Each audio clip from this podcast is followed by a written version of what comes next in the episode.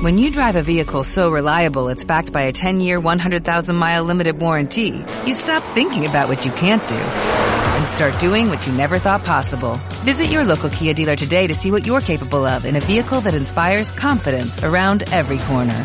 Kia, movement that inspires. Call 800-3334-KIA for details. Always drive safely. Limited inventory available. Warranties include 10-year 100,000-mile powertrain and 5-year 60,000-mile basic. Warranties are limited. See retailer for details.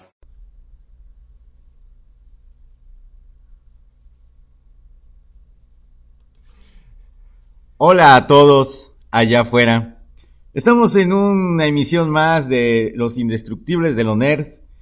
Y esta vez ya no es misión en solitario como la de la Feria del Libro.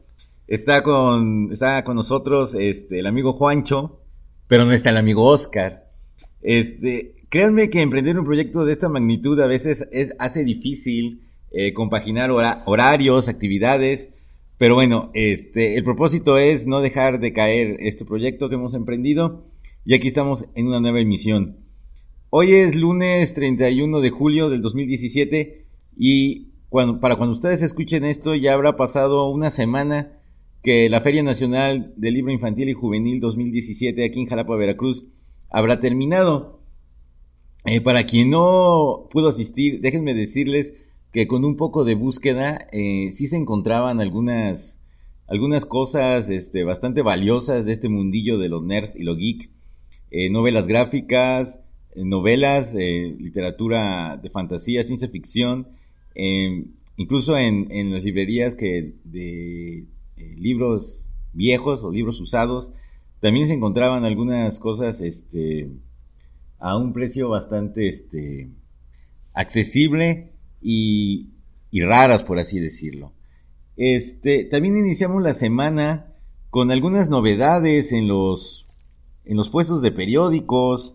Eh, para todos aquellos que compran propis, nos encontramos, bueno, esta no es novedad, tengo entendido que ya tiene como una, una semana o dos, pero tenemos The Manhattan Projects de Hickman, para quienes no ubican a Hickman, él este, escribió esta serie de Marvel Infinity, donde hacen todo el, reboteo del universo Marvel.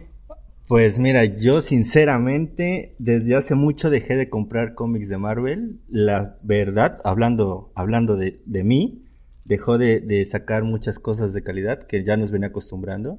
Eh, por situar algunos ejemplos, eh, Civil War, War War Hulk, Planeta Hulk, Olman Logan, que hasta la fecha siguen reeditando. Fíjate que este, este trabajo de Hickman, el de Infinity, que significó el como la, la crisis en las tierras infinitas de, de Marvel, por así decirlo, este, Hickman lo, lo, lo, vino desarrollando casi como por uno o dos años, vino sembrando semillitas, y es un trabajo eh, para lo que le pidieron el Marvel, que era así como que reconstruir todo el universo y que se pareciera mucho al universo cinemático, Hickman hace un buen trabajo. Es quizá, me atrevería a decir, que es el último trabajo decente de Marvel. Bueno, eh, en la opinión, este, pues puedo coincidir contigo. La verdad no, no lo he leído. Este, pues ahorita que, ya lo mencionas, pues igual le voy a dar una oportunidad. Fíjate que el, Hickman eh, siempre hemos dicho que es como el gran Morrison de, de Marvel. Eh, el problema de él es que es un apasionado de la ciencia ficción, y es, pero como de esa ciencia ficción dura. Entonces escribe en, esos, eh, en ese estilo, o sea, es lento, eh, va construyendo y ya te deja todo para los números finales, lo cual no es malo. Y de hecho yo creo que es las, estructuras que se deben, las estructuras narrativas que se deben seguir, pero desgraciadamente sea, el público actual, el público de hoy, no está acostumbrado a que le desarrollen la historia. Ellos quieren desde el inicio eh, explosiones, chistes, eh, como lo vamos a ver ahorita en el, en el tema de este podcast. y entonces las historias deben irse desarrollando.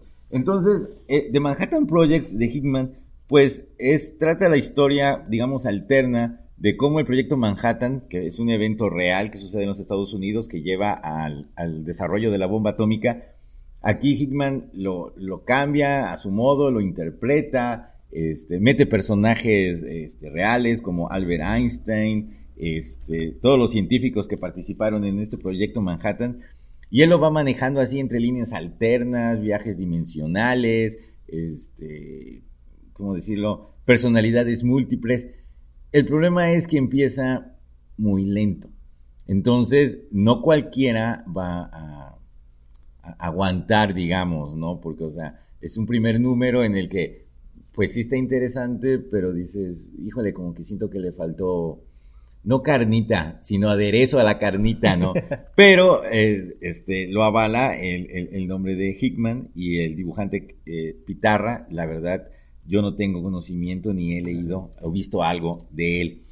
El otro cómic que, ya también pueden encontrar en puestos de revistas es The October Faction. The October Faction es, de, lo escribe Steve Niles.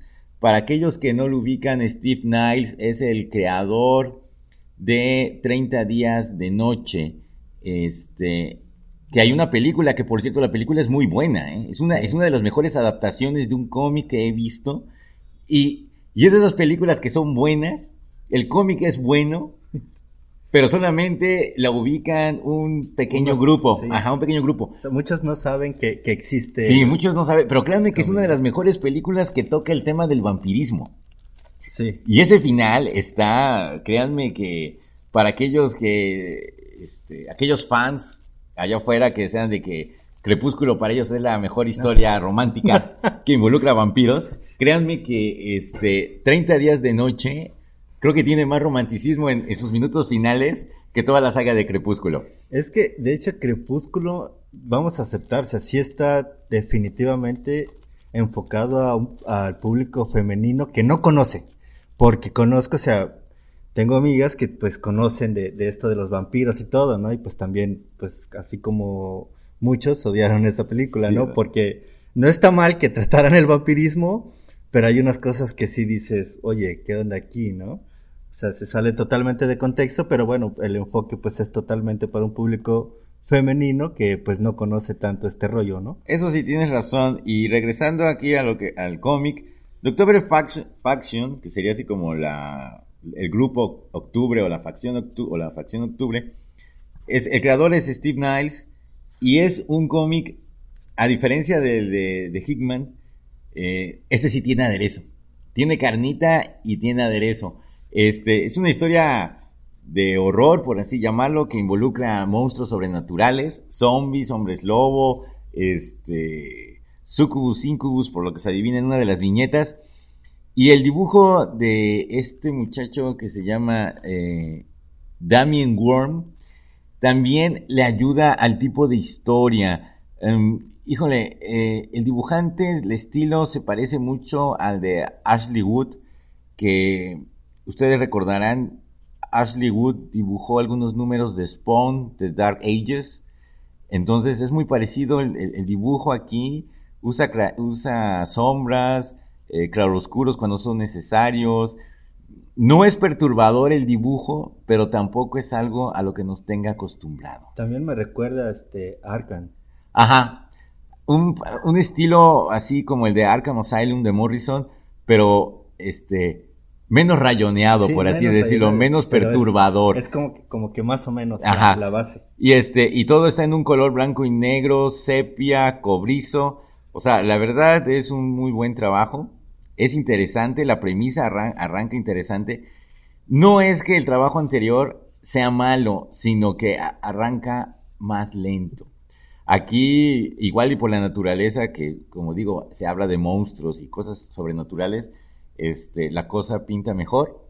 Y este, y bueno, esperemos también que este, pues que le vaya bien para que no, no suframos una de las temidas cancelaciones a las que luego nos vemos sometidos cuando algo no vende. Eh, otra de las novedades que se, que se encuentran en estos días es Zombies versus Robots. Pues ya desde el mismo título yo creo que ya sabemos lo que podemos esperar, ¿no? Algo, algo palomero, algo este, chusco, este, pero no por ser palomero y chusco, no quiere decir que no sea, que no sea bueno, que no sea, que no sea entretenido.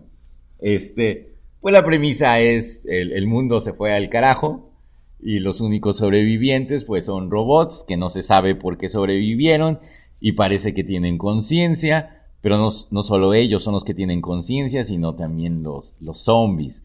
Y pues por ahí aparecen eh, ciertos eh, sobrevivientes humanos que bueno, no se sabe bien este, cómo, cómo lo, lo, hicieron para librarla, pero ya también aquí este, te pone algunas semillas. Este, Zombies vs. Robots es de Chris Ryan y Ashley Wood, de la que hablábamos hace un minuto, y este, y parece ser que ellos le presentaron el proyecto a IDW, y este, y pues lo autorizaron, ¿no? Este, arranca bien, es de los tres, yo diría que es el más um, palomero, este, y bueno, y si tuviera yo que decidir de los tres, pues yo creo que pondría en primer lugar el de The October Faction, de ahí el de Zombies vs. Robots, y en último lugar el de, el de The Manhattan Project. No porque sea malo, sino porque es como, como a mí me latieron, o sea, lo que me, yo leo un cómic, a veces leo para, no sé, para encontrar los misterios del universo, pero estos que fueron así como para distraerme, me hicieron agradable mi domingo en este orden. Otra de las cosas que ya también se encuentra en puestos de revistas, y eso yo creo que sí les va a gustar, para cuando escuche también este podcast, ya se habrá estrenado la película, es Valerian. Eh, la película Valerian y, el y la ciudad de los mil planetas se estrena este 3 de agosto y ya desde este domingo 31 de julio ya llegó a los puestos de revistas, obvio en un formato más pequeño porque los álbumes este, europeos se presentan en un formato más grande, casi el de eh, como una hoja carta, el tamaño que le sigue. No, no es doble carta, es entre tamaño carta y doble carta. Y este, pero aquí ya apareció en puestos de revistas en, en un tamaño de cómic estándar y este, curiosamente, leyendo los créditos dice que es de Televisa, pero no aparece el logo por ninguna parte. Y en el lomo solamente se, eh, viene el nombre de la editora europea, que es la francesa Dargaud, eh, Dargaud se escribe, y este, y trae tres números, me parece, tres o cuatro números. No lo he revisado con, este, con detenimiento, y este, pero ya está en un precio de 169.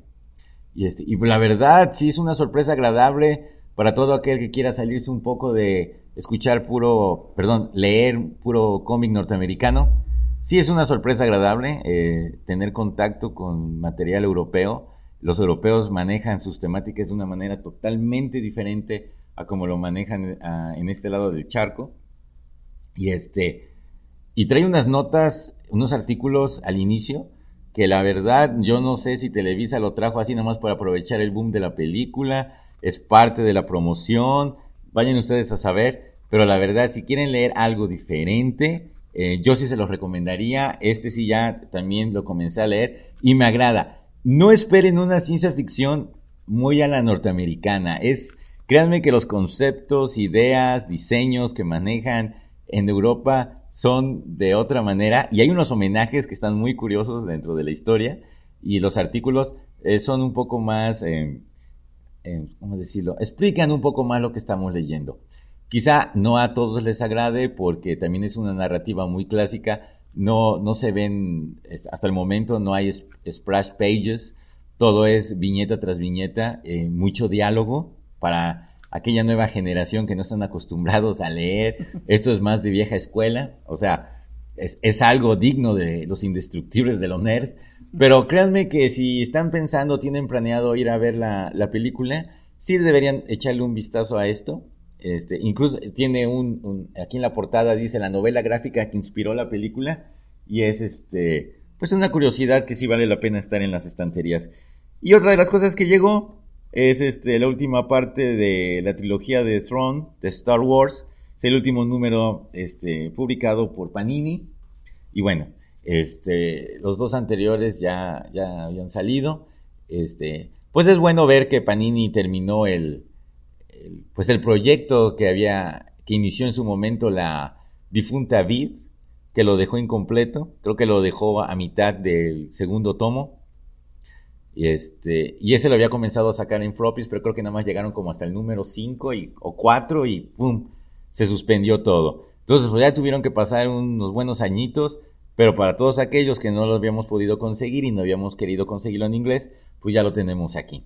Star Wars, este, la última parte de la trilogía de Tron, es la última orden, se llama, este, ya también está en puestos de revistas, y si no, pues en, el distribuidor de, Panini.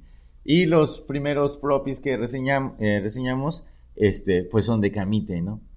Que bueno, que Camite también tiene su fama de que luego si algo no vende, pues, pum, da el machetazo, este, la guillotina de ventas.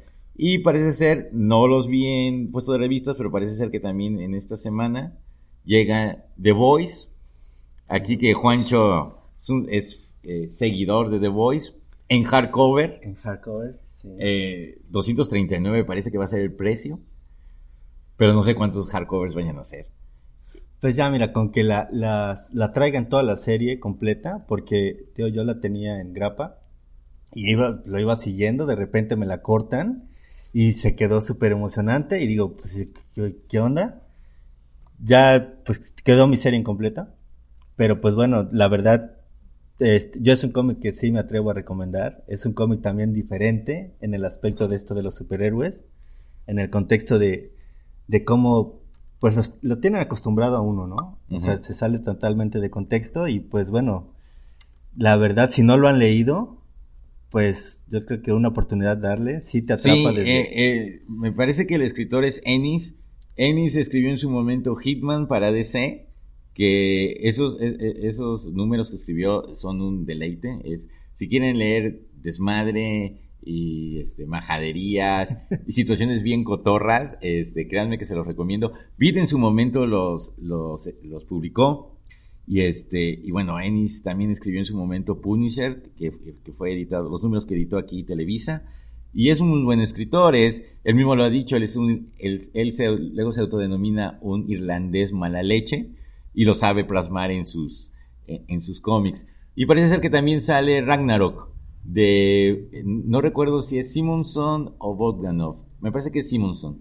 Y también es este tapadura, me imagino que en el mismo, no creo que viene un poquito, creo que 10 o 20 pesos más caro que The Voice, la verdad no recuerdo. Pero este, yo tan, no lo vi. Vi el anuncio de Panini, o sea, en redes sociales, pero ya salen en estas fechas y bueno, este, pues Panini lo dijo, le iban a entrar con todo al hardcover y parece ser que sí lo va a cumplir. y bueno, pues este, no es tan, nosotros pensábamos que iba a ser en, el rango de los 300 pesos a lo que nos tiene acostumbrados Televisa, pero pues también 260, 240, no se me hacen precios tan competitivos para como están las cosas ahora. Y, este, y todavía falta por anunciar eh, publicaciones de tinta europeo que, que ellos mismos han manejado, que van a manejar algo de, o sea, de línea europea, ¿no? Que eso suena interesante, pero yo sigo considerando este, el precio. El precio puede ser prohibitivo y si aquí, por ejemplo, a nivel de Jalapa, el pueblo grandote, las palabras de Oscar, pegará ese tipo de publicaciones aquí en Jalapa, pues ya estará por verse, ¿no? Pues es como comentábamos la otra vez, ¿no? O sea, ya, ya ahí también te dejan la pauta que tengas que decidir por cuál llevarte. Yo me acuerdo en los, bueno, yo soy muy ad hoc a, los de grapa y pues de grapa pues que me llevaba unos 5 o 6, ¿no? Tal vez tener la posibilidad de eso, pero ya con esto dices o me llevo uno, o, porque pues ya dos o tres pues también está canijo, ¿no? Ya cuánto es. Como, creo que comentario que te hicieron a ti, ¿no? sí, yo, yo. Dice que no, no, eran más de mil pesos o algo así. En, en, en, en, una publicación alguien dijo, y este, no me lo pusieron a mí, se lo contestaron a alguien, y alguien dijo, bueno, pero ni siquiera son, ni siquiera son 900 pesos, son 800, como, como por 20 o 30 pesos faltaba para los 900, dices, pues sí, cabrón, pero no me chingues, güey, o sea, o sea, nada más porque no llegamos a los mil pesos, este, ya, aguanta, ¿no? Pero bueno, eso es lo que, por novedades que hemos detectado aquí en la ciudad de Jalapa, ha llegado. Y bueno, y ahorita sí, ya eh, estas noticias que dirían a nadie le importan, copiándose la frase de los forasteros, este, vamos realmente a lo que nos compete. Hoy va a haber sangre. Bueno, y si no hay sangre, por lo menos van a, van a machetear a alguien aquí. Juancho, desde que escuchó los primeros comentarios y vio los primeros trailers, él dijo, yo quiero un programa donde haya sangre. Y va a haber sangre. Desgraciadamente no está Oscar, porque si Oscar estuviera aquí, créanme que no habría sangre, sería una masacre aquí en las instalaciones de la biblioteca José Vasconcelos, que amablemente nos volvió a, a permitir grabar el podcast aquí. Este, pero de que va a haber algo, va a haber algo. Y de que sí va a correr la sangre, o por lo menos alguien va a salir mutilado, va a salir mutilado esta tarde. Eh, ¿De qué vamos a hablar? Vamos a hablar de dos cosas. Esto no es un versus, aunque eh, no me sorprendería que cuando lo escuchen muchos lo vean así, que es un versus. No, no es un versus. Pero bueno, como te había comentado antes de, de, de decidir grabar esto, ¿no? No es un versus porque pues no, es, no hay un punto de comparación. Creo que la calidad de ambas películas, no voy a mencionar cuáles, voy a dejar que tú lo hagas, pero se ve, o sea, definitivamente no hay un punto de comparación para decir, vamos a tener un versus y tratar de compararlas, jamás y nunca. Sí, no, pero bueno, ¿de qué vamos a hablar? Hoy en la mesa va a estar una mujer contra un Niño. niño eh, puberto, no sé si llamarle adolescente porque la verdad no me lo pareció. Este, vamos a hablar de Wonder Woman y Spider-Man Homecoming. Yo creo que ya ha pasado tiempo suficiente, más de Wonder Woman, este, para hablar, o sea, nosotros no quisimos también así como que colgarnos ahorita en el tren del mame, ¿no? Porque había. Entonces yo creo que ya ha pasado tiempo suficiente como para poder ver las dos películas así a, a distancia y tratar de mantener la objetividad. Vamos a tratar de ser objetivos, o sea, aunque Juancho ya está aquí afilando, como carnicero, ya está aquí afilando el, el- el- el cuchillo, el machete. Entonces, a ver, eh, ¿por cuál comenzamos primero? ¿Por Wonder Woman o por Spider-Man Homecoming? Mira, yo soy de los que piensa que lo mejor primero, ¿no? ¿Wonder Woman? Sí. ¿Las damas primero? Sí, las damos primero. Bueno, Las damas primero. eh, yo, eh, eh, bueno, estaríamos, no tenemos a alguien más, pero yo vengo, yo soy Team Wonder Woman y este, y Juancho, tengo mi gorra, traigo mi gorra. de- Trae su gorra puesta de Wonder tra- tra- Woman. traigo mi gorra, vamos a subir una foto a, a- a las redes sociales al rato para que, para que vean que no miento. Tengo mi gorra de Wonder Woman, yo soy Team Wonder Woman. Eh, sí me atrevo a decir, y si alguien se encabrona, me viene valiendo madres. La verdad, lo dijimos desde el primer programa. O sea, si les molesta lo que decimos, pues están en su justo derecho, pero no nos vamos a disculpar, nos viene valiendo madres.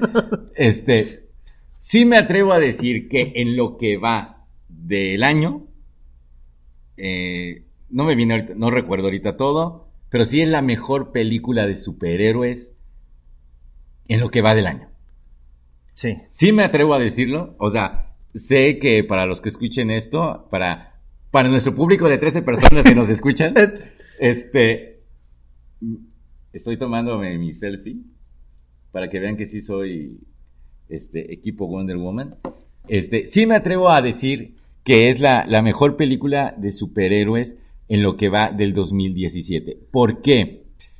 Eh, para nosotros tiene la mejor estructura narrativa que hay. Es como una montaña rusa. Bueno, te voy a ser sincero, te voy a decir, este, te voy a ser sincero. Yo de por sí, ah, porque muchas veces o muchos debates que he tenido, dicen, no, es que tú eres deseíta, ¿no?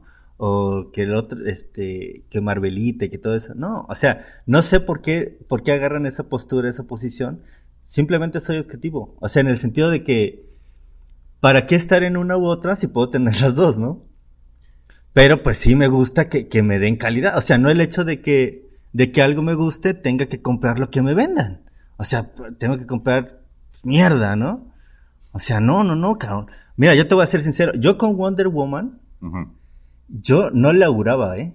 Sinceramente, cuando anunciaron la película en solitario Wonder Woman, yo dije, no mames, qué pedo. Sinceramente te voy a hablar, o sea, te voy a Yo creo, yo- la yo- yo creo que muchos pensaron eso, ¿no? Porque, eh, curiosamente, si recordamos las caricaturas de los superamigos, eh, en, la, en la intro, que eran los que formaban así como que el peso completo, este, aunque sí figuraba Wonder Woman, era Superman, Batman, Wonder Woman, Aquaman. Yo me acuerdo que incluso Aquaman era de- eh, estaba en el rooster de la intro, ¿no? Incluso hasta Aquaman volaba, ¿no? O sea, en la intro volaba, ¿no? O sea, y, y luego como de relleno era Linterna Verde.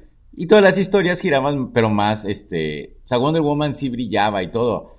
Y aunque tuvo su serie con Linda Carter y todo eso, este, y en los cómics, como que durante mucho tiempo fue la parte de la Trinidad, o sea, Batman, Superman, Wonder Woman, que era así como que, Superman, ¡ah! Batman, ¡uh! Wonder Woman, "Nah". o sea, bueno, ya.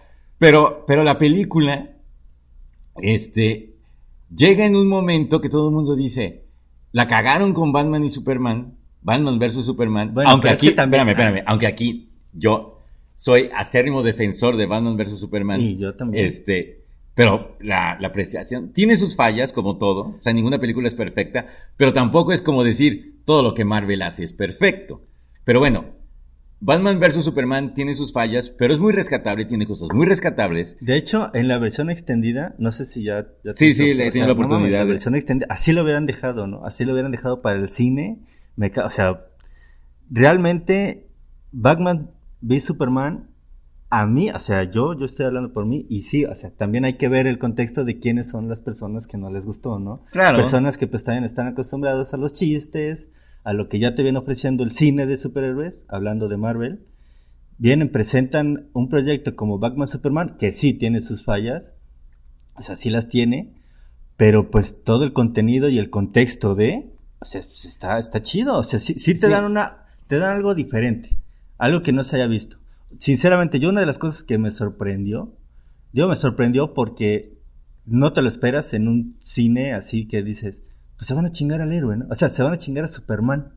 Que bueno, sí, sabemos que está vivo, va a regresar, pero que te lo muestren así de que ese güey se murió y por lo menos en la primera parte de la liga no sale. Sí, de hecho yo creo que también lo que acelera el desarrollo de Wonder Woman es, pues, eh, eh, no le voy a llamar cameo porque no es un cameo, realmente es un personaje, digamos, secundario, pero ella hace su aparición Wonder Woman, ¿no? Entonces, este, pues sí conquistó a muchos, ganó a muchos, o sea, para mí es una de las mejores partes de la, De la de, la- de la película, incluso cuando Superman le dice a Batman, viene contigo. No, yo pensé que venía contigo. O sea, el personaje en esa pequeña irrupción se gana a medio mundo. Y lo más importante, Gal Gadot le calla el hocico a muchos, ¿no? O sea, cuando decían, es que no está musculosa, es que este, Pero la mira, van a tronchar como un palillo Yo si no, fuera yo no Wonder sé por qué también, o sea, el contexto de, de, de, la- de irse sobre el actor. O sea, si aquí no es, o sea, ya lo dijo Christian Bale eh, en, en la ocasión que le, que le preguntaron de que, que él había, que qué opinaba de que no le, lo siguieron usando como Batman. Y dijo algo muy cierto, dijo, es que, o sea, realmente mi trilogía, la trilogía de Nolan, Ajá. o sea, la trilogía para lo que yo fui elegido, ya cumplió, ya la hice. Y dice, y realmente, pues, el personaje, o sea, Batman, Ajá. nos supera actualmente. O sea, ¿qué dices? Tú cuando vas a ver una película de, de, de Batman, vas a ver a Batman, no vas a ver al actor. Sí, o sea, claro. que sí, cuenta la interpretación, va, ¿no? ¿Qué, qué es lo que hicieron con este güey, este... Ben Affleck, ¿no? Ujú. O sea, antes, no, que no sé qué, que- que lo juzgaban por su interpretación en Daredevil, que sí, pero también hay que tomar en cuenta que tiene mucho que ver el director, por ejemplo. Claro. O sea, viene, interpreta a Batman. No sé por qué muchos insisten en compararlos o en tener un versus entre cuál es mejor, si Christian Bale o- o Ben Affleck, porque son Batman totalmente diferentes. Sí, y acá pasa lo mismo. Acá, cuando Gal Gadot se hace con el papel de Wonder Woman, todos los ataques van sobre ella, sobre la actriz. Sobre la actriz. Y ¿no? realmente, pues para mí, creo que se saca un 10 en el papel. Aparte, es una Wonder Woman que está muy mami, la verdad. y si te crees, bueno, eh, no son spoilers, eh, ya, porque ya vi- eh, me imagino que ya muchos ya vieron la película. A este punto ya. Es una diosa, ¿no? Entonces, una. La fuerza no está en el músculo. O sea, un dios, yo siempre he pensado. O sea, nos han acostumbrado a las representaciones de Zeus y dioses así todos bien mamados, güey. Pero no, o sea, un dios supuestamente tiene una fuerza sobrenatural, supernatural, por así decirlo. Entonces no tiene por qué, no tendría por qué depender de los músculos. Bueno, es ¿no? que creo que también aquí la base es los cómics. Porque también el, el cómo la, la ponen en viñetas, pues sí, no, no está súper musculosa, pero pues bueno. Pero fíjate que en el run de los nuevos 52, el que escribe Buchelato, y no recuerdo el nombre del otro, del, otro creativo, no la dibuja musculosa. No, no, o sea, la pues dibuja, la dibuja con, carne. Con, ah, bueno, sí, sí, pero... Que es que en este caso, eh, en Batman Superman, bueno, sí, sí le faltaba, digamos, que un poco de carnita. Bueno. Es lo que le faltaba, nada más. Pero yo creo que... viene y se compensa en Wonder Woman, porque sí ya se le ve para mí, muchos más para mí, Gal Gadot cumple, se ve divina, está divina, es una diosa en pantalla. Pero bueno, regresando al punto, Wonder Woman es una montaña rusa. ¿En qué sentido? Eh, bueno, los que han ido a una montaña rusa saben, ¿no? Que cuando antes del primer, este, ¿cómo primera caída, de la primera caída, antes de que la comida se te suba y le veas la cara, pues el carrito va lento, ¿no? O sea, es un momentum que se, va construyendo, ¿no? Y Wonder Woman lo hace. O sea, aparte, hay una, hay una cuestión que a mí me agradó mucho y lo dijo Patty Jenkins, y no es porque lo haya dirigido una mujer. Pero fíjate que aquí, es lo que te digo, aquí también interviene mucho quien dirige. El hecho de que haya dirigido una mujer, siento que fue algo muy acertado. Ah, no, sí. Pero aparte hay una cosa que también, no sé si muchos lo sepan. Patty Jenkins acepta que ella vio Superman, la versión de Richard Donner que es del 77-78. Y yo se me atrevería a decir que si tú comparas las dos películas, o sea, si las pudieras poner, o sea, eh, a, darle spray al mismo tiempo, yo estoy casi seguro que el minuto en el que Wonder Woman aparece en pantalla ha de estar cerca del momento en el que aparece Superman de Christopher Reeve en pantalla. Y de hecho la estructura de las dos películas es similar. Superman tarda como una hora, diez minutos en aparecer en la de Richard Donner aproximadamente, ¿no? Y, aparece para hacer este el momento de, eh, salvar a Luisa Lane, ¿no? O sea, para los que recuerden la película, la salva porque se va a caer de un helicóptero. O sea, que no es lo mismo porque sí impacta más eh, ver a, Gal Gadot en, la escena de No Man's Land saliendo de la trinchera y, y comenzando a correr. Pero también aquí cuando tú ves, sí lo comparo en el sentimiento que te hacen sentir. Y eso sí es lo que aplaudo de Warner, que ya le está metiendo esperanza al universo DC.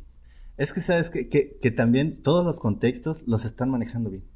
O sea, en el sentido de que, bueno, vemos aquí a Wonder Woman, ¿no? El contexto de que ella quiere inspirar, este, ¿cómo se llama?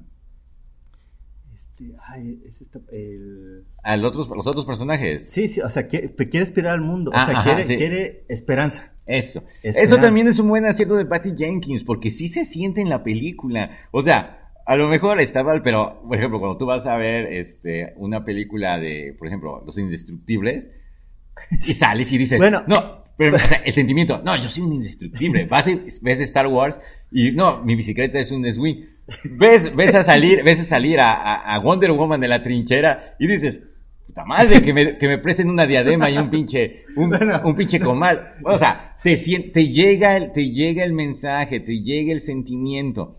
O sea, y eso es un gran acierto de guion, de dirección y de actuación. O sea, las tres cosas se conjugan, ¿no?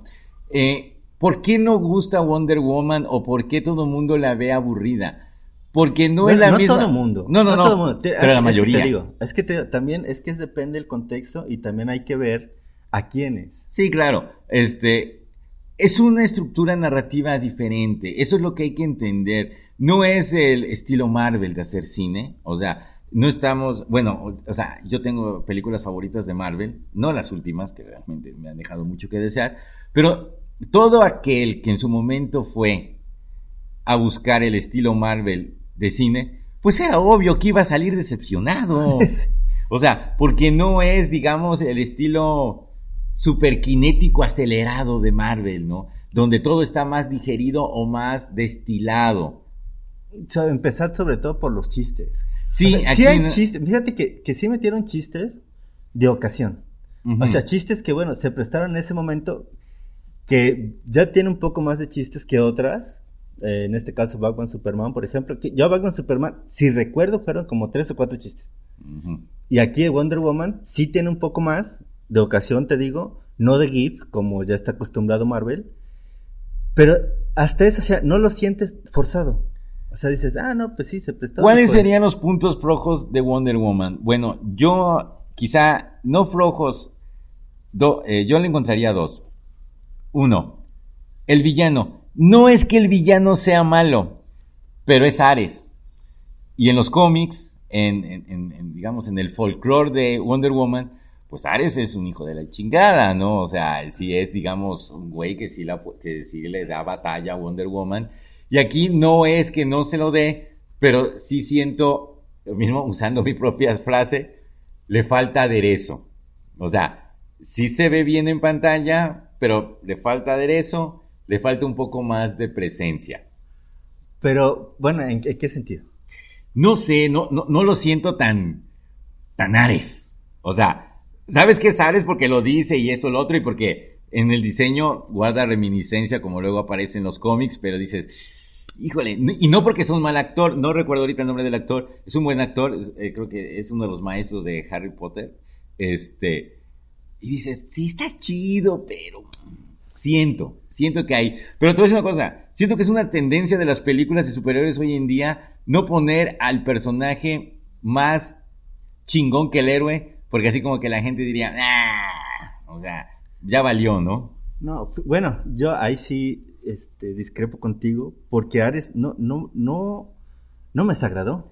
No, no, yo no sea, estoy diciendo que, que- me haya desagradado. Estoy diciendo que le faltó un poquito más de sazón, un poquito más de, de, de gravy sauce, o sea, saborcito, de esa, así como cuando haces, asas carne que le echas jugo de carne para que agarre, como que siento. No me desagradó. O sea, digo, quizás es uno de los puntos que le faltó un poquillo más de vitamina, por así decirlo, pero no es malo. El otro punto que yo sí en el cine me tocó ver que, que alguien salió y dijo, ay, qué, Así, ¿qué, qué mamada es esa? Que lo vence con el poder del amor. Bueno, o sea, porque la premisa de la película lo pinta. O sea, ella lo que quiere darle es esperanza, darle amor al mundo. O sea, Pero es que fíjate porque que es, es, ella es utópica. eso, eso es lo que en los contextos de las películas de DC, o sea, que, que, que sí ven al superhéroe, pero no más es, ah, sí, este, soy chingón y salgo a repartir putados a los malos. No, o sea, tienen un contexto, tienen un trasfondo. O sea, e incluso yo leí, después de, de ver Wonder Woman, leí reportajes donde las niñas en Europa, o sea, donde, donde vieron Wonder Woman, se inspiraban. Sí, o se sea, inspiraban, o sea, y decían, quiero ser como Wonder Woman. O sea, ya la veían como un, como un ícono. ah, quizá porque, como tú dices, estamos acostumbrados a ser más reactivos que propositivos.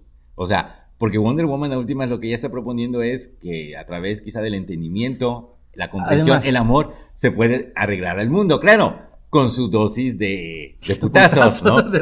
Pero yo lo que no entiendo es, la gente se, se quejaba de, ay, qué mamón derrotar a, a Ares con el poder del amor.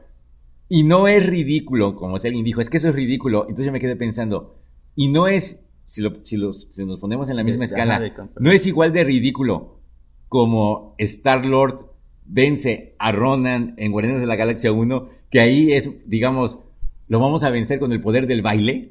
O sea, digo, si nos vamos a ir Fíjate, de... lo único que faltó a esa escena es que le salieran este, arcoíris de- del pecho, cabrón. O sea, realmente. de- ¿A yo vi- Woman o a Star-Lord? No, a Star-Lord, a Star-Lord. O sea, que cuando se agarran de las manos y ahora sí, con nuestro poder del, De la amistad. de la amistad, vamos a. a eso madre. voy, o sea, que yo creo que en, en- en las dos, en las dos es así como que, si me dices que, que el haber derrotado a Ares con el poder del amor en Wonder Woman es ridículo, o sea, ¿en qué escala no es ridículo derrotar a Ronan con el poder de la amistad? Si nos No, vamos a que los dos son sentimientos, emociones. ¿no? Además, fíjate, tú, Roland, es un puta, es un, un villano intergaláctico. Ese fíjate, cuando, cuando yo, antes de que llegara esa escena, que es una mamada, o sea, que no hay que dejar que toque el piso porque nos va a cargar la madre. Dije, ah, bueno, se va a poner, pues, interesante, a ver si se salva con esto, ¿no? La película. Llega, toca, o sea, ese güey iba a part- tenía que llegar, tocar el piso, ya llevaba la ya llevaba todo, así, ya llegué, se los cargó la madre. No, todavía el otro güey se pone a bailar y el otro cabrón, ¿qué haces? ¿Qué es eso? Ah, yo cuando a esa madre dije, no, Sí, se desdibuja. no, no, no, no mames. Bueno, ahora, porque si no corre el tiempo y, y, y Juancho quisiera quedarse más. Sí, no. Pero bueno, para, para contextualizar con Wonder Woman.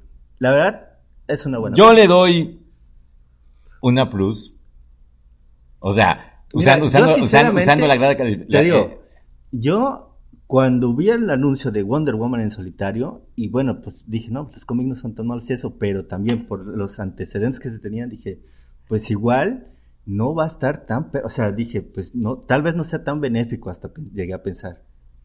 Acto seguido voy, la veo y dije, no mames, o sea, me cayó la boca por todos los aspectos. Y dije, puta, aunque no soy muy ad hoc al personaje, sinceramente, en este caso, pues soy más ad hoc a Batman pero dije, no mames, Wonder Woman está súper chingona. Quiero las figuras de esa vieja.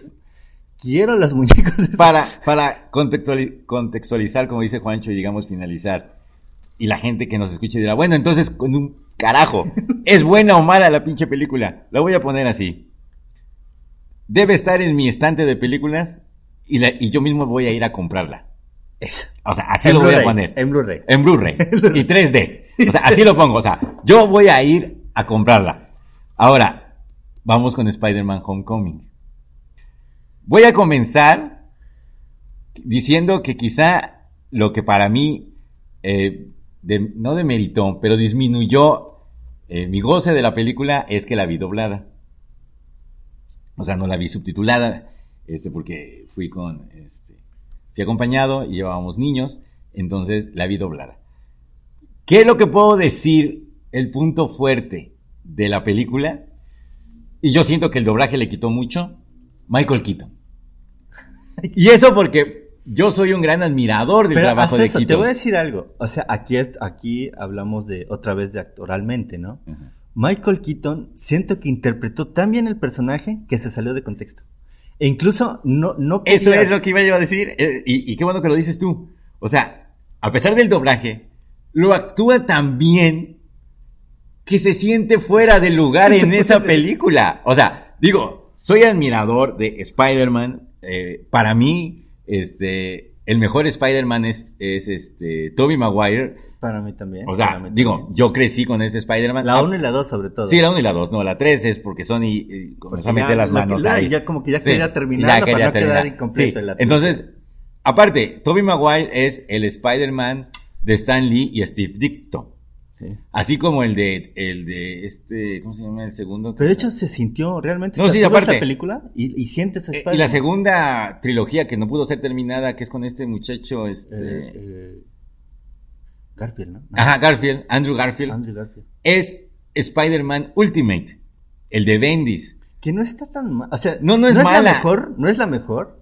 Pero no, no está tan es mal. Es Spider-Man Ultimate, el de, aquí, el, de aquí Bendis. Yo siento que también lo que tuvo que ver mucho son los villanos. Porque hicieron villanos para que, como, como los está haciendo Marvel ahorita, o sea, hacen villanos para que el héroe se luzca, no, no hace villanos competitivos. Pero, pero eso, o sea, es, un buen trabajo. es el Spider, insisto, es el Spider-Man Ultimate. Esta de Spider-Man Homecoming. De hecho, también el que hayan metido a Gwen también le da Sí, ayuda. Pero este Spider-Man Homecoming este es una mamada. no es Spider-Man Ultimate como lo, como lo han querido pintar y manejar. Spider-Man Homecoming es el Spider-Man de la caricatura de Spider-Man y sus amigos, la de donde sale ¿qué? el tigre blanco, donde sale Iron Fist y todos ellos, donde le habla la cámara y todo eso. O sea, ese es, ese Spider-Man es, es el Spider-Man para la generación Disney XD, tristemente. O sea, entonces, quizá a los niños sí les llame la atención, porque le están dando un Spider-Man para estos niños que ahorita ya no conciben. No me molesta, mira, no me molesta, y yo lo he dicho ya desde hace, desde tiempo atrás, yo digo que, y siempre dije que ya el contexto de, de, Marvel era para un público infantil, ya no era para un público adulto. Aún así, seguían algunos defendiendo, ¿no? Y dije, bueno, pues ese es su pedo. Vienen, fíjate, yo no quería ver Spider-Man Homecoming, a pesar de que me habían dicho, yo no lo quería ver porque dije, no mames, o sea, vi los, los trailers, vi los cortos y dije, puta, no me va a gustar. Pero dije, pero ni pedo, hay que verla para poder opinar. Claro. Dije, bueno, va, me, voy a ver. Y hasta eso, yo pensé, dije, a, pesar de que me habían dado referencias, dije, puta, ojalá, ojalá, y la vea, y algo me guste, cabrón, para que me caiga el chip y yo diga, no, ni pedo, porque pues se sé reconocer, no te digo, hay que ser objetivos. Ah, claro, claro. Pero la veo, la vi, la, la veo, y digo, no mames, o sea, la terminé de ver simplemente porque por mero trámite y dije, no mames, qué pedo, o sea, no me molesta que ya sea el enfoque, ahora sí no pueden decir que el enfoque no es para niños, con esta mamada, no pueden decir que, no es para niños, pero me molesta que sea, que, piensen que los niños también son tontos, son bobos. Ajá. O sea, porque la película es sosa, es boba. A eso voy. Ah, uno de los comentarios que se ha hecho mucho es que dicen, captó el espíritu nerd de Peter Parker. Aquí sí quiero hacer una aclaración. Los nerds somos torpes, somos tímidos. Sí se nos traba la lengua cuando hablamos con una mujer, pero espérame. Pero aquí no hay que confundir torpe, nerd, con ser estúpido. Peter Parker no se comporta como un nerd, no se comporta como alguien torpe, se comporta como alguien que le falta dos neuronas en el cerebro, o sea, y, esto va a levantar ámpula porque muchos van a decir, no, no es cierto, o sea, no, o sea, la riqueza de Peter Parker era que no importaba los años que tú tuvieras, tú te seguías identificando con el personaje. O sea, el que va a ser tímido lo va a ser a los 18, a los 30 y a los 40 años, aunque soy gagacho pues y aunque soy duro de creer. Y este no, yo no me identifico, o sea, me da pena ajena. o sea, la verdad. O sea, y, otra cosa que muchos dicen, ah, es que eh, rescate el espíritu de los ochentas. No. O sea, yo que puedo hablar, que soy, digamos, el más veterano aquí de los indestructibles, yo crecí con ese cine no es de Breakfast Club como la han querido comparar. Le copiaron el diseño a los personajes para que se asemejara a The Breakfast Club. La película, esta, el Club de los Cinco, como se llamó en español, de John Hughes. No lo es, por ningún lado lo es. Por ningún lado sientes a Peter Parker como un marginado, que es parte de la riqueza del personaje. Otra cosa, ¿cuándo dependió? O sea, en los cómics sí lo hay, pero la riqueza del personaje de Peter Parker es que es un individuo común y corriente. no necesita un traje tecnificado. Él es fuerte por sí mismo. Exacto. E incluso si quieres este, un mejor ejemplo de, de, de, lo nerd de Peter Parker, eso, un ejemplo, así es el Spider-Man de la serie noventera. Ajá, exacto. O sea, ese es Peter Parker. E incluso se, se, siente en las primeras, las de Tobey Maguire, se siente, eh, es Spider-Man. Vienen con, Andrew Garfield todavía, todavía, aunque no es el mejor papel, no es lo mejor de Spider-Man, se siente. Pero esto, o sea, dicen que está en el mismo universo de, de, Marvel y hay tantas o sea, hay tanto que deja desear que, que, se hace ridículo.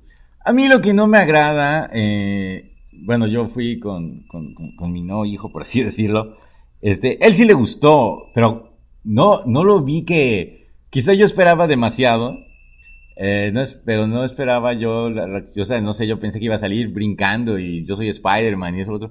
Y salió así como que, ah, este, está bonita la película, ¿no? Así, a grandes rasgos, ¿no? Y de ahí se distrajo con otra cosa y yo dije, ¿Cómo? O sea, ¿qué onda, no? ¿Qué pedo, no? Y él ha visto las otras películas y le gustan las otras películas, ¿no? Aparte, Spider-Man es su ídolo, o sea, tiene juguetes, muñecos y eso. Pero no lo sentí tan emocionado como yo había, estaban mis expectativas. Dije, este va a salir y va a querer columpiarse ahorita. no. Y me desagrada en el sentido de ver un Spider-Man tecnificado. No porque no lo, no porque no sea algo que salga en los cómics pero, Spider-Man no depende de eso. no, o sea, salen los cómics. Bueno, yo recuerdo, por, poner un ejemplo, la armadura que le da Stark en Civil War. Ajá. Pero no tenía tanta mamá. O sea, sí tenía algunos gadgets, algunos, este, algunos accesorios extra, pero no dependía de la armadura, no dependía del traje. Aquí, yo hice una vez un comentario que dije, es Iron Man 4 y alguien dice, no, es que Iron Man sale como 10 minutos. Le dije, güey, no lo dije por Tony Stark o por Iron Man. Digo, es porque estás viendo una marca más. Sí, Estás viendo un Iron Man con, el enfoque de, Peter, de alguien, alguien dijo que es que es necesario ese traje para ajustarse a los, a, los nuevos tiempos y de que ya Peter Parker no puede depender de su traje de tela, por así decirlo, porque necesita estar tecnificado igual que los demás. Pero es que no, o sea, pero espérame, aquí le quitas la esencia del hombre araña. Ante ese comentario, sí me gustaría remitirlos este, a Avengers vs. X-Men, cuando la Fuerza Fénix, en, los cómics, cuando la Fuerza Fénix va a venir a la Tierra, este, y se va, y se quiere apropiar de la Jean Grey reencarnada en Rachel, por así decirlo, eh, creo que es el nombre, y pelean.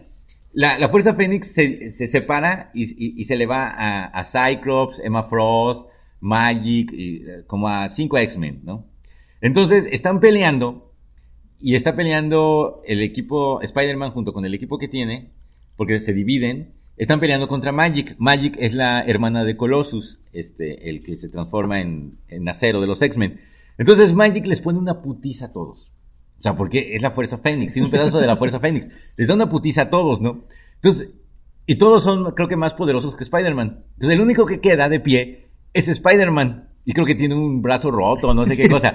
Entonces, incluso en los reviews en ese momento, dicen que ese cómic era el mejor ejemplo de por qué Spider-Man es Spider-Man. O sea, derrota a Magic, que prácticamente lo puede destruir con un chasquido de dedos, con palabras. O sea, le echa un argumento que la otra no sabe ni qué hacer y la derrota, ¿no? Entonces dicen, es ahí donde ves por qué Peter, es donde ves por qué Peter Parker no es Spider-Man, sino por qué Spider-Man es Peter Parker. Aquí, como eh, me comentaba nuestro amigo Animanía, que dijeron que es que en las siguientes películas se va a ver la evolución. Yo siento que no es. Lo debiste haber presentado desde el inicio. Muchos argumentan que es que, como en las otras dos series, bueno, trilogías, voy a decir trilogías aunque no se haya completado la otra, que porque ya se había visto, le dijo, no, bueno, sí, pero de todas formas tienes un contexto, si ya, si ya lo metieron en el mundo, en el universo Marvel, no, o sea, meterlo ya de un contexto más avanzado, o sea, no, no, no en este contexto de que depende de, es la perra de Tony Stark. O sea, es su perra. O sea, el personaje es tan fuerte por sí mismo que, es una mamada. Sí, hay algo que también es molesto. Es de, Happy, soy yo, Peter Parker. El señor, o sea, rogándole a Tony Stark y dices, no sé, no sé, no sé. O sea, me cuesta trabajo ver un... Alguien me dirá, es que era llorón. Sí, era llorón. Pero una cosa es ser llorón y otra cosa es ser rogón. Y le está rogando a Tony Stark casi casi, llámame. O sea, es como, es como la tipa que sale con un chavo y sabe que nada más va a ser por una noche. oye, tal vez no te, o sea. ¿No te acordás? Sí, no, o sea, bueno, a lo mejor me fui muy lejos, pero sí, ¿no? O sea, para mí el, el no te, si hubiera sido mejor tener su traje de tela o del material que fuera, es lo que le da, yo lo vería más heroico enfrentarse a alguien así. Por ejemplo, dicen que en, Infinity War este, va a llevar el traje que le enseña Tony Stark al final de la película. Para mí es más mérito el que enfrentara a Thanos o lo que vaya a ser en su, traje normal. Es que es lo que te digo, deja de ser Spider-Man. E incluso dices, no mames, pues ya, ¿de qué sirve? Eh, pues la fuerza sobrehumana que le da la, que le da la araña, el, poder este, pegarse a las paredes, la telaraña, si ya lo puede tener la armadura equipada, ¿no?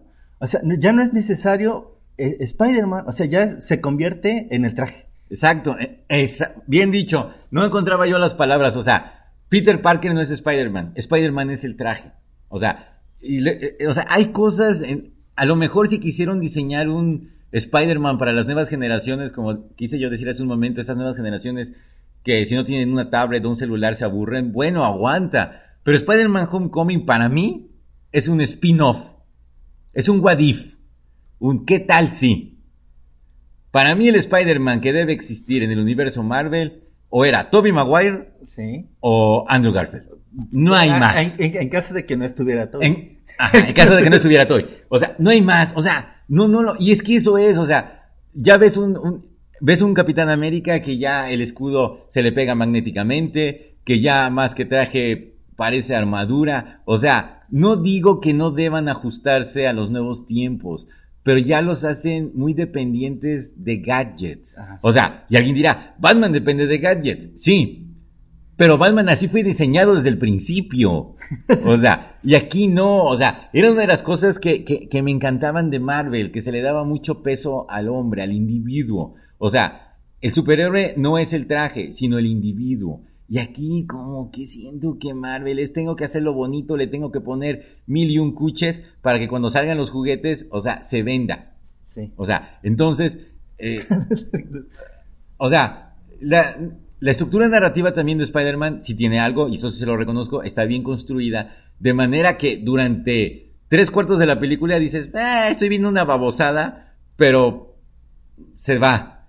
Pero ya en el último cuarto se hace pesada la película, se hace pesada. Y ni siquiera la actuación de Michael Keaton las eh, logra quitarle esa pesadez. Pero es que es lo que te digo, o sea, Michael Keaton aquí en su papel fue tan bueno que se salía de... De hecho, las batallas contra Spider-Man no quedaban acordes porque se, se- se ve el peso actoral y, y incluso aunque este Vulture no es no es el, el mejor villano el, El buitre, el ajá, buitre. Vulture, No, ajá. no- no es el, el- el mejor villano de Spider-Man pero lo rebasaba Sí. lo rebasaba y, y- y ya se salía de contexto no además sí en los cómics y en las otras películas Spider-Man pues se reconoce porque pues habla, comentarios, sí, pero aquí ya los comentarios y lo que habla luego se vuelve tan tedioso y bobo que, que ya no, e incluso hasta las tonterías, e incluso los amigos, ¿no? En ese caso Flash, que dices, ¿qué pedo con ese Flash? Eh, el, su cuate, ¿no? Que dices, no mames, bueno, vamos a agregar, es una marca y el otro chavito la hackea, güey. dices, ¿qué pedo con...? Hay tantas incongruencias diciendo, retomando también que se supone que están dentro del mismo mundo de Marvel, cruzas la calle y ya es un mundo de fantasía, ¿no? No, estuve en Civil War, ajá, sí, sí, madrazos y lo que sea, cosa seria. Cruzo la calle y estoy en un pinche mundo de fantasía donde todos somos tontos, somos torpes y, y- y el bullying es... No es bullying, ¿qué Sí, bullying? o sea, es, es que aquí estás viendo, ay, no sé, Spider-Man, la serie de Disney XD, no sé, la, la verdad, o sea, yo admiro, me gusta Spider-Man y, y, y- A mí también me gusta Spider-Man. y he disfrutado la- las versiones que existen, ¿no? Incluso en la que, en la, en la de que este, el que, el que le hacía de Doggy Hauser le puso la voz que era como hecho por computadora.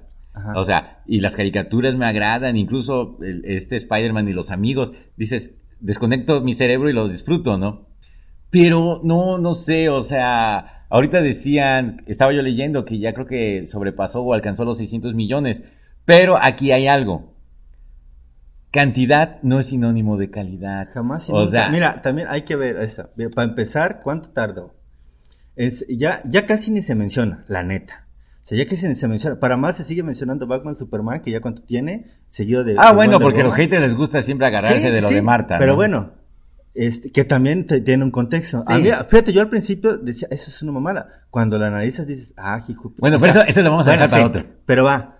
Y aquí, espérate, ya me, me perdí. ¿De qué está contando? De que no tiene neuronas Spider-Man. No, o sea, no, no se presta para nada. Ah, lo de, lo de cantidad calidad. ¿Y por qué? Porque obviamente está enfocado a un público infantil y si vas con la... Tú lo dijiste, tú mismo lo dijiste. Yo fui porque llevé Sí, a este chavito. Y si va una familia, pues sí, va a recaudar, pero no por eso la película es buena. O sea, eh, yo, lo bueno es, puedo decir que no la vi en cine.